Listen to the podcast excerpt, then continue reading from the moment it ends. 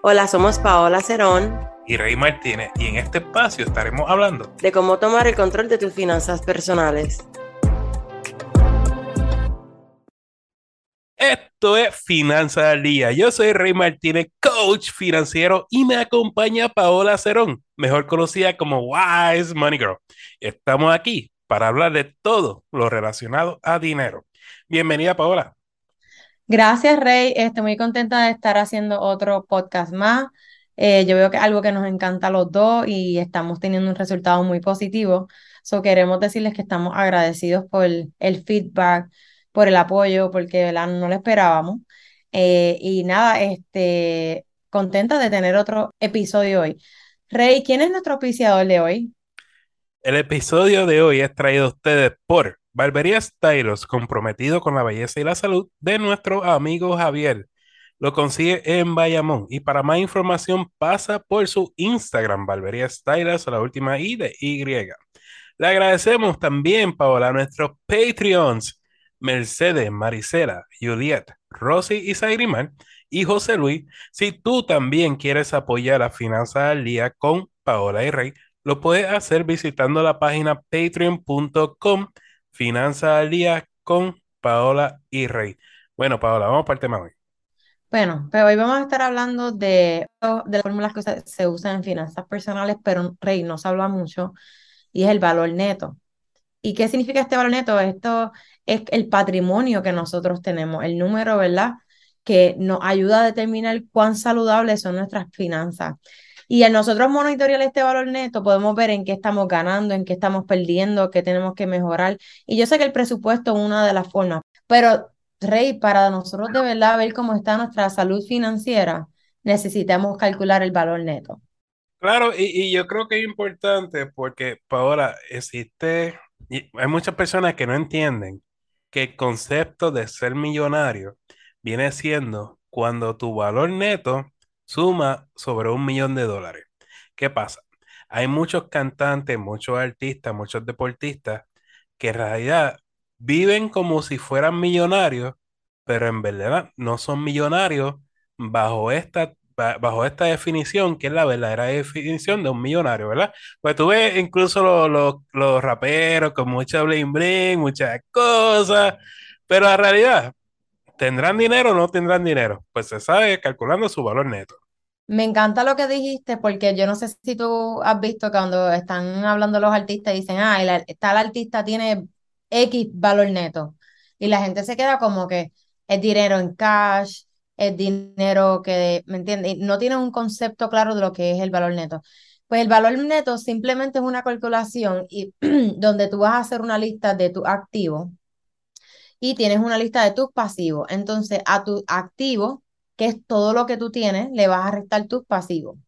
Entonces, Rey, ¿cuál, cuál podría ser algunos ejemplos de lo que son los activos?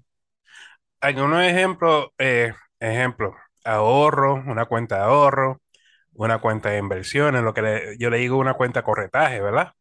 Eh, la casa, mucha gente no sabe que, que la casa es un activo y lo es, porque si tú vendes esa casa, a ti te van a dar un dinero para ser un activo. Eh, obviamente tu plan es 401k o el plan eh, que está usando el gobierno ahora, el plan 106, eh, incluso tu auto, tu auto, el hecho de lo que tú puedas vender y que te den un dinero de vuelta, eso es un activo. Ya que tú me mencionaste los activos, vamos a entrar a la parte que son los pasivos, que está en la área que a nadie le gusta, pero todos tenemos pasivos. Y los pasivos se refiere a todo lo que tú debes. Ejemplo, Rey mencionó lo de los activos. Vamos a suponer que eh, tu casa vale 325 mil, ese es el valor que tiene el mercado, pues eso es lo que tú pones en tu activo. Ahora, cuando vamos a los pasivos, si vamos a contar la casa, el préstamo del carro, lo que se debe la tarjeta de crédito, préstamos estudiantiles, por darte un ejemplo, vamos a suponer que tu casa debe 256. Pues entonces ya ahí tú estás poniendo lo que tú debes. Ah, pues tu tarjeta de crédito vale, eh, debe, debe 10 mil dólares. Tu préstamo del carro debe 7.500, pero en tus activos tu, carro vale 15.000. Así es como vamos determinando este, este valor neto. Entonces, Rey, ¿qué cosas nosotros podemos hacer para este, nosotros incrementar ¿verdad? nuestro valor neto?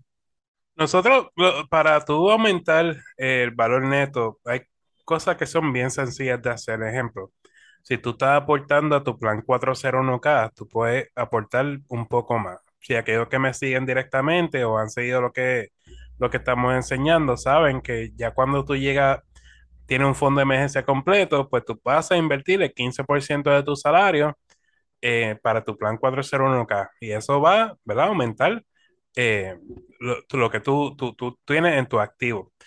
Eh, bajar lo- la- los gastos, Dios mío, ¿cómo se hace eso? Usando el presupuesto. Esa tarjeta que tiene un interés bien alto, hay que salir de ella. Ahorrar para emergencia. El fondo de emergencia, una cuenta de ahorro, por tanto, es un activo. Negociar o consolidar los préstamos.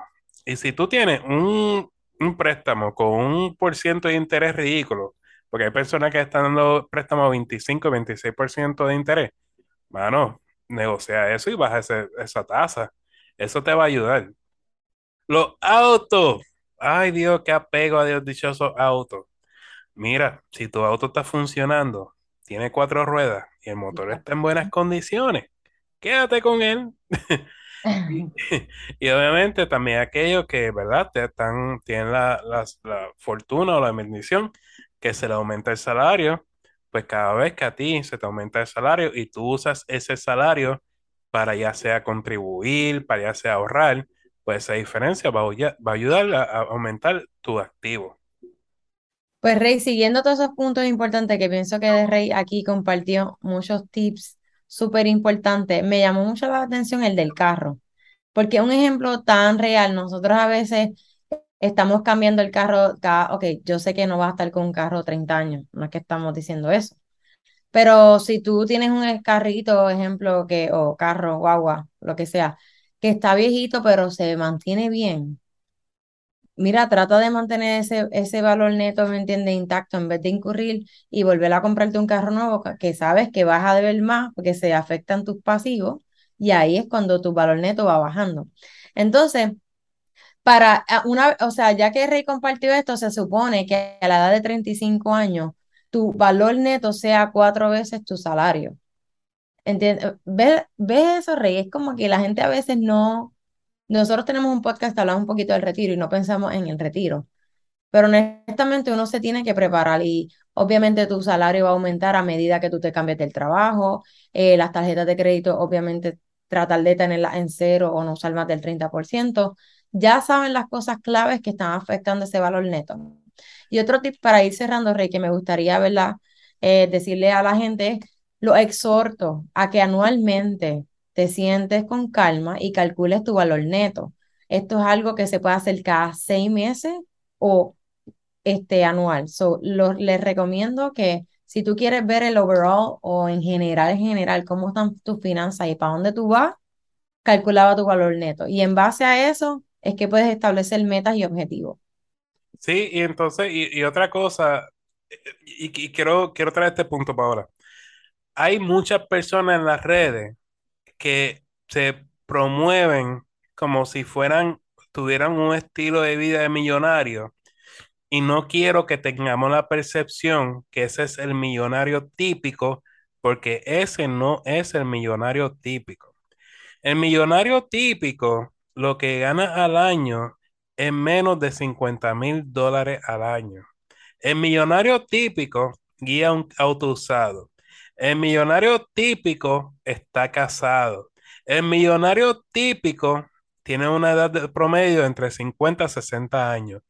Ese es el millonario típico. Hay millonarios solteros o solteras. No, perdóname, no, no digo con esa intención, Paola. Y, y quien sea soltero, me disculpa, no, no fue con esa intención. Pero lo, No, que, no, que- lo que, lo que quise decir es que son personas estables, ¿sabes? Son personas, pues, que, que no, no están por ahí haciendo lo que era, sino son personas común y corrientes que tú conoces, pero que no tienen que estar alardeando que son millonarios porque no hay necesidad, ¿verdad? Así que ese es el millonario típico. Si es que caemos en lo que se llama la comparación, gente, nunca comparan, ustedes no saben lo que, ¿verdad? Hay detrás de cada persona cuando postean ciertas cosas. So, no se dejen engañar por eso.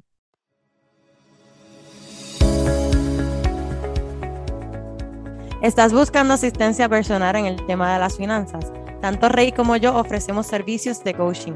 Para contratarme me pueden conseguir en Wise Money Girl en Instagram y a Rey lo pueden conseguir en su página web Finanzas con Rey. Cada podcast estaremos contestando al menos tres preguntas que nos llegan tanto por el podcast o por las redes sociales. Y aclaramos que toda información es para uso educativo. Siempre consulten con un asesor financiero o con una entidad bancaria antes de tomar cualquier decisión financiera. Bueno, Rey, nuestra primera pregunta viene de Carmen. ¿Cuál es la mejor opción para comprar un auto? Vamos a comenzar por lo básico. Eh, los autos bajan de valor. Ningún auto sube de valor. Y necesito que entiendas eso. Si compras un auto en un dealer tan, y que sea nuevo, tan pronto tú le pones la llave por primera vez ese auto y prende el motor, te va a bajar 8% de su valor. Pasa un año, va a bajar otro 8%. Pasa otro año, va a bajar otro 8%. O sea, que lo que disminuye, lo que como, como estamos hablando del tema de, este podcast, ¿verdad? Hablando de valor neto, lo que disminuye el valor neto del auto es, es grande esos primeros años de un auto nuevo. Incluso va, puede ser que termines con, si tuvieras que vender tu auto, ¿verdad? Por alguna situación, eh, lo que vale tu préstamo sea mucho más alto que el valor del auto. Así que eso es uno. Vamos a establecer unos puntos. Dos, un carro usado, aunque baja de valor, ya cogió esa depreciación de esos primeros tres años. Por eso es que a veces tú me escuchas decir, yo prefiero que tú compres un auto de 3 a 4 años de usado porque ya sufrió ese golpe, ya alguien más sufrió ese golpe de esos primeros 3 o 4 años. Eso, ¿qué pasa? Eso, eso es importante entenderlo. Y lo otro, yo como regla, típicamente le digo a las personas, eh, compra un auto que tú te sientas cómodo, que lo puedas pagar en dos o tres años. Sí, que hay que a veces que con los pagarés del carro, ahora el average del pago de un carro normal es 400, y, 400 dólares y pico. Entonces, Rey, lo que te iba a decir es que tengo entendido que los carros usados también tienen una tasa de interés más alta, pero no estamos hablando de, o sea, es como tú dices, como que hay que ver en qué situación tú estás, pero sí yo me iría por ese lado que tú estás diciendo, de que el carro no esté ahí al año, o sea, súper nuevo del año, pero con 3, 4 años está súper bien. ¿Tú sabes por qué la, la tasa de interés más alta? y, es para que el banco, el banco quiera asegurarse de ganarse su misma porción. De un auto nuevo es más, más alto, ¿verdad? Así que la tasa de interés puede ser menor y me gano 10 mil dólares. Un auto usado cuesta menos, le tengo que subir la tasa de interés para ganarme los 10 mil dólares. Esa es la razón, es para ellos ganarse ese, esa comisión. Gracias, Rey. ok, vamos a nuestra segunda pregunta. Tuvo un accidente de auto, el vehículo resultó con daños, pero le funciona todo. Y la aseguradora quiere poner la pérdida. ¿Qué hago?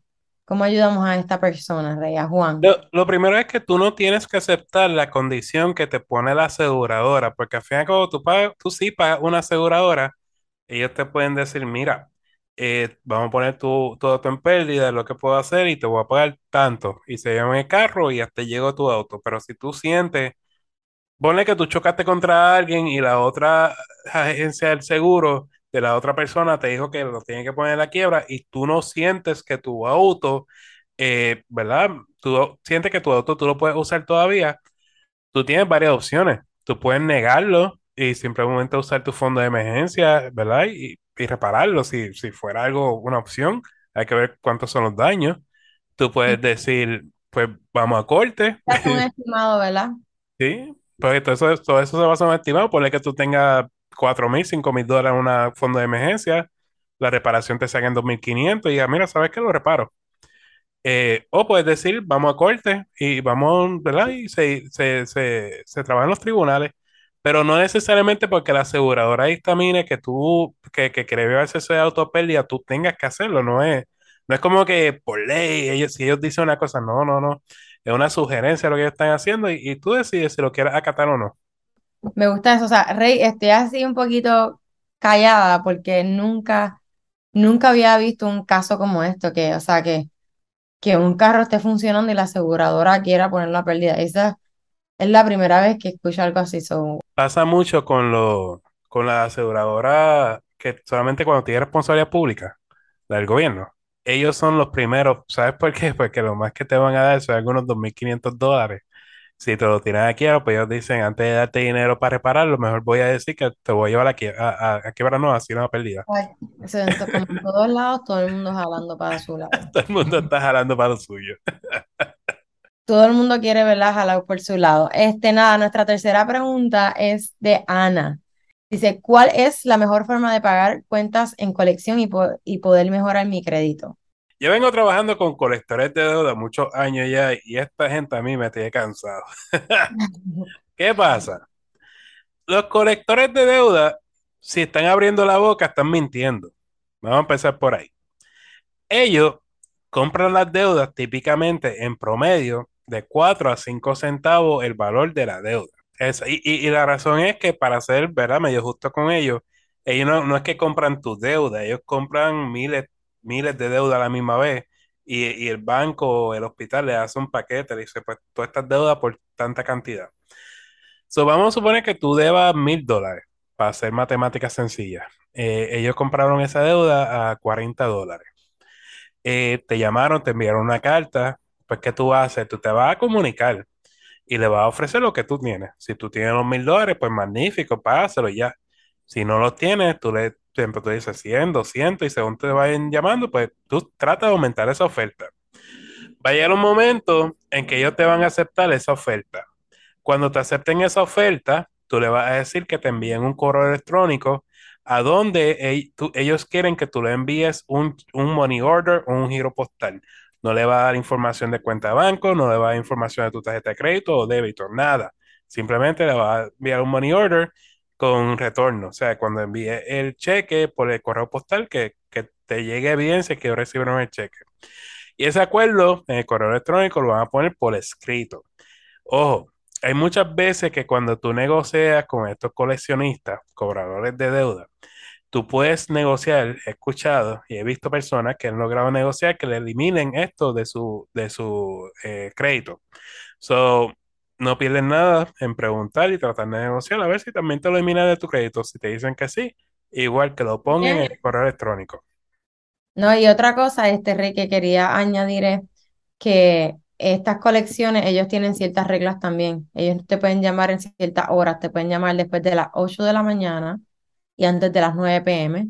Solamente se pueden comunicar directamente contigo. Ellos no pueden contactar a nadie de tu familia. O sea, si la duda es contigo, es contigo. Y otra cosa que puedes hacer, hay veces que esta, eh, corrígeme, Rey, pero al principio estas colecciones tienen un peso, pero después de cierto tiempo no tienen ese peso tan fuerte. So, que esto no te desanime a no tomar el control de tu crédito. Sigue pagando tus cuentas a tiempo, no uses más del 30% de tu tarjeta de crédito y sigue poniendo cosas positivas en tu, en tu crédito para que esa historia positiva vaya, ¿verdad? Opacando eso malo que tiene el crédito. Y otra cosa es no estar abriendo o solicitando tarjetas de crédito o préstamos a cada rato, porque entonces eso se ve como si estuvieras desesperado. Eso es lo mismo. Tratar, como dice Rey, sacarla de tu crédito, si no se puede, seguir comportándote bien y tener este, buenos hábitos con el crédito. No querer es la causa, el no poder el pretexto. Seneca. Señores, queremos agradecerte por el tiempo que nos has regalado porque sin ti, Wise Money Girl o Finanzas Correy no existirían. Si te agrada este contenido, te invitamos a darnos cinco estrellas en el podcast y dejarnos un comentario para seguir creciendo en esta comunidad. A Paola la consigues bajo Wise Money Girl en Instagram y Facebook y Finanzas Correy en las diferentes plataformas sociales, también en la página finanzascorrey.com. Señores, recuerden, vivan como nadie para que luego puedan vivir como nadie y sobre todo sueñen en HD. You got this!